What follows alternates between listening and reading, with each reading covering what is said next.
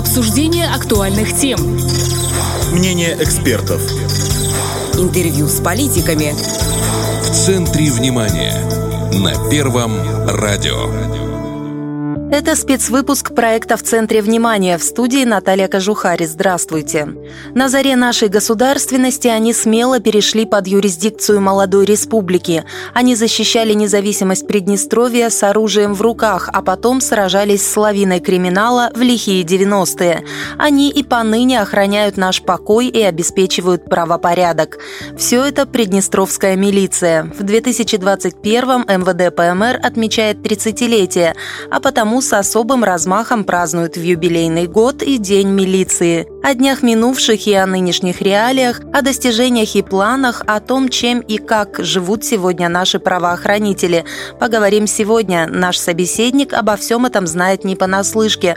Он руководил Министерством внутренних дел с 1994 по 1997 год. Сейчас в отставке, но держит руку на пульсе жизни родного ведомства. Прямо сейчас с нами на связи председатель Союза ветеранов МВД ПМР Иван Фучиджи. Иван Васильевич, здравствуйте. Здравствуйте. Вот спустя 30 лет работы МВД Приднестровье может сказать о себе то, чем мало кто может похвастать на постсоветском пространстве вообще в мире. У нас фактически нет серьезной организованной преступности. Вот это факты, это огромный такой весомый кирпич на чашу весов достижения нашей милиции. А ведь в 90-е у нас, как и везде, бушевал вал орг преступности. Вот как это удалось это все погасить? Знаете, 30 лет это немалый срок в жизни даже человека, а не то что государства. Но помнится все. Мы, приднестровские милиционеры и, скажем, Министерство внутренних дел, мы начинали с нуля. Все союзные республики, ставшие независимыми государствами, они имели свои министерства, они имели свой личный состав, они имели технику, вооружение и все прочее. Мы же начинали Министерство внутренних дел в 90-91 году с нуля. Ни людей, ни помещений, ни стации, определяющей деятельность, ничего не было. И вот приходилось начинать с группой э, энтузиастов, офицеров, перешедших под юрисдикцию Приднестровской Молдавской Республики, начинать развитие системы охраны правопорядка и борьбы с преступностью. Тем более, что начало 90-х годов это бушевали такие преступные страсти, такие разборки были с расстрелами и прочим, что неокрепшая приднестровская милиция с трудом справлялась. Но справились, и вот итог 30-летней деятельности. Государство получило прекрасную политическую, экономическую самостоятельность, хорошее развитие и милиция как основа внутренней безопасности нашей республики, основная структура по сохранению спокойствия организации э, охраны общественного порядка и борьбы с преступностью может, скажем, если не гордиться, быть чуть поскромнее, то, во всяком случае, положительных результатов довольно много. И итоги вот 30-летней деятельности свидетельствуют тому, что выбран был очень правильный и перспективный путь развития милицейской структуры. Ну, если вот э, говорить э, уже о фактических мерках каких-то, да, то основной показатель работы милиции это, конечно, процент раскрываемости. Вот что можно сказать об уровне преступности и раскрываемости? Как в последние годы они изменились? Структура преступности изменилась абсолютно, скажем, в положительном плане. Исчезли организованные бригады, исчез такой вид, как разборки преступные между преступными группами. Ликвидирована организованная преступность. Милиция сегодня и основная структура милиции – это уголовный розыск, потому что без уголовного розыска это уже не милиция, это какая-то организация, непонятно зачем созданная. Сегодня основные структуры, те, кто определяет положение дел в борьбе с преступностью – работают слаженно, профессионально, умело. И результат, скажем, э, раскрываемость за 90% постоянно. Это хороший показатель. Поверьте мне, я давно работаю, я знаю, что это такое. Основной показатель – это раскрываемость преступлений.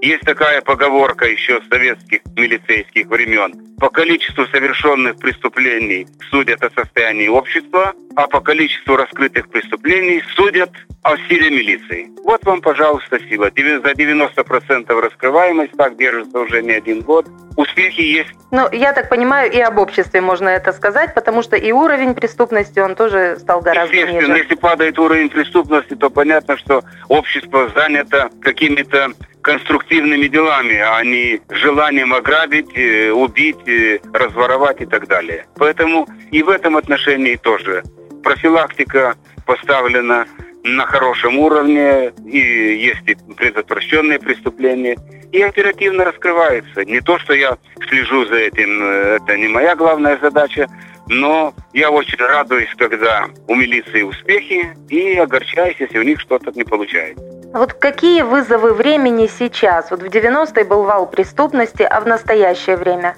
Знаете, самое больное, может быть, это в процентном отношении не самое значительное преступление, но в плане безопасности здоровья населения, особенно молодого населения нашей республики, это наркомания. Я сейчас не владею цифрами, сколько выявлено преступлений этого вида, но даже если это два десятка преступлений, это уже много. Это не одна, скажем, семья пострадала, ни один молодой человек себя отравил этим. Раскрывать кражи можно путем предотвращения их, то есть усилить охрану, усилить возможности проникнуть на охраняемый объект, украсть что-то, это можно предотвратить. А вот борьба за здоровье и за душу молодых людей – это главное. Сегодня милиция этим занимается, конечно. Создана специальная структура, которая осуществляет работу в этом направлении. Но, на мой взгляд, это большая беда.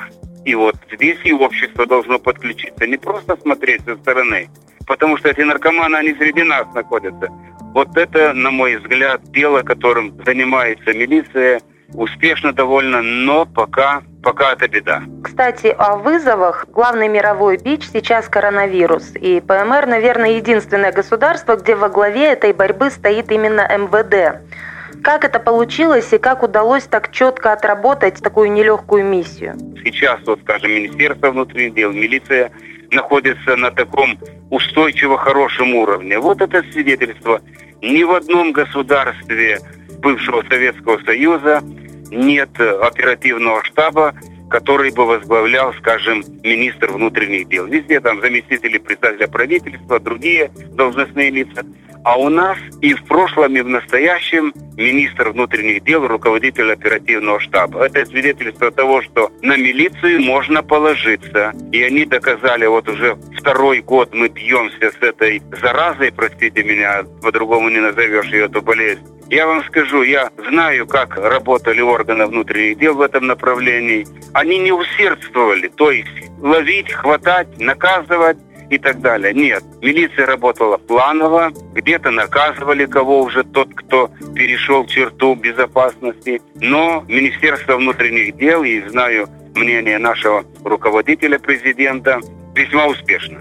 Но не получается, милиция выбрала больше такой путь не карать, а помогать. Они шли вот волонтерами и в ковид-госпитале, да. и помогали вот людям, пенсионерам, те, кто на дому, и с медицинскими бригадами ездят, и по сей день кризисные центры. То есть как бы вот в таком направлении работают. Милиция не усердствовала, а делала свое дело квалифицированно, планово, и то, что мы, скажем, не имели сплошного такого, знаете, потока больных и умерших – это большая заслуга сотрудников милиции. Вот вернемся к юбилею. За 30 лет Приднестровская милиция превратилась в современный эффективный правоохранительный орган. Это касается и подготовки кадров, и методов работы, и технического оснащения. Вот современные методы и подходы насколько упрощают работу? Ну, значительно. Вы знаете, даже в любом воинском формировании, а милиция это воинское формирование, все управляется за счет связи. Я имею в виду электронной связи, телефонной связи. Вот эта часть оснащения милиции, она современна. Средства безопасности, вот скажем, безопасный город, видеонаблюдение на автомобильных дорогах, на объектах охраны.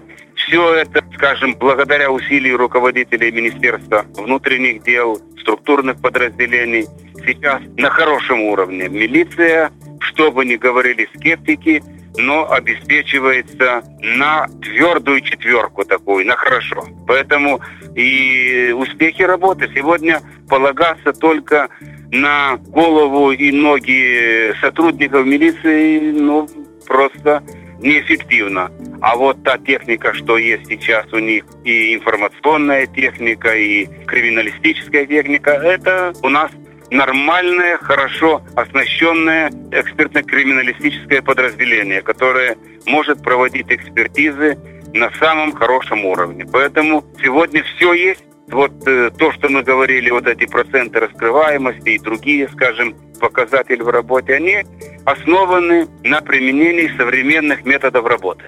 Ну, тут можно упомянуть и о том, что у нас банк ДНК создается. Это тоже такой передовой метод. Навер... Наверняка нас тоже очень помогает. Да, у нас есть все современное техническое оснащение и научное для того, чтобы обеспечить с учетом определенной изолированности нашей. Конечно, мы имеем возможности проводить экспертизы здесь у себя, не придумывая какие-то, скажем, запросы к тем, кто нас отринет и не захочет нам помогать. Мы в состоянии справиться самостоятельно. Если резюмировать достижения ведомства, вот какие бы вы отметили самые важные вехи за 30 лет? Знаете, за 30 лет, что было самое тяжелое в мою бытность в 93-94 году? Это полное отсутствие кадрового замещения офицерских должностей. Просто не было людей. Так случилось, что мы оказались в кадровом голоде. И вот этапы. Учебный центр МВД, школа милиции, училище среднее милиции – и, наконец, Тираспольский юридический институт, который сегодня является кузницей кадров для МВД. Кадры решают все. Это было всегда, так и будет. Поэтому сегодня МВД при определенной текучести кадров, но вполне устойчиво в кадровом отношении обеспечивает. Это самое главное. Люди решают все. Да, можно иметь технику, можно иметь автомобили, компьютеры, информационные технологии – но во главу угла стоит человек. Человек в погонах, лейтенант, старший лейтенант, капитан, майор и так далее. Те, кто сможет применить все современное и показать результаты. А вот требования к кадрам изменились, планка поднялась. Каким сегодня должен быть милиционер?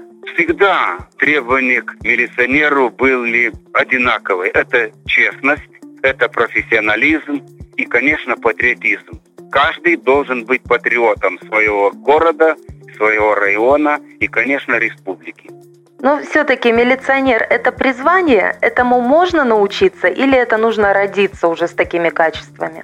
Если бы у нас рождались такими качествами, то у нас не было бы ни кадрового голода, у нас было бы все прекрасно. Что касается профессиональных милиционеров, у нас самая главная служба – это уголовный розыск. Я сам прошел через эту структуру. Девять лет я был в уголовном розыске, работал. Я знаю, что это такое.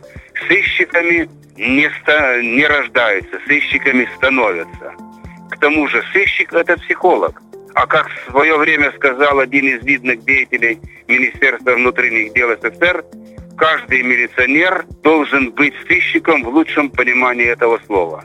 Да, это есть и призвание, есть и люди, которые пришли сначала не по призванию, а потом смотришь, через 5-6 лет из него получился прекрасный участковый инспектор, прекрасный работник уголовного розыска, дознаватель, эксперт. Самая главная профессия, самая сложная, самая такая ответственная, это эксперты у нас вот именно экспертно-криминалистического управления. Вот, вот там, конечно, нужны мозги, нужно терпение, нужна квалификация. И вот сейчас это современная, профессионально организованная структура, обеспечивающая полную внутреннюю безопасность Приднестровской Молдавской Республики. Спасибо, что уделили нам время для беседы. Пожалуйста, Мы поздравляем пожалуйста. вас с профессиональным праздником, желаем нашей милиции только дальнейших успехов и дальнейшего совершенствования в работе. И вы можете коллегам поздравить их с праздником. Безусловно, я поздравляю всех ветеранов, я общаюсь часто со всеми, знаю их э, запросы, знаю их жизнь, тому хватает возможностей и сил, помогаем здоровья. Берегите себя, дорогие ветераны, дорогие коллеги. И не забывайте, откуда мы вышли. Мы вышли из Министерства внутренних дел, из милиции. Поэтому у нас с милицией навсегда. Спасибо вам. Спасибо большое. С нами на связи был председатель Союза ветеранов МВД ПМР Иван Фучиджи, а в студии работала Наталья Кожухарь. Это был спецвыпуск проекта «В центре внимания» на Первом радио. До встречи в эфире. Обсуждение актуальных тем. Мнение экспертов. Интервью с политиками. В центре внимания. На Первом радио.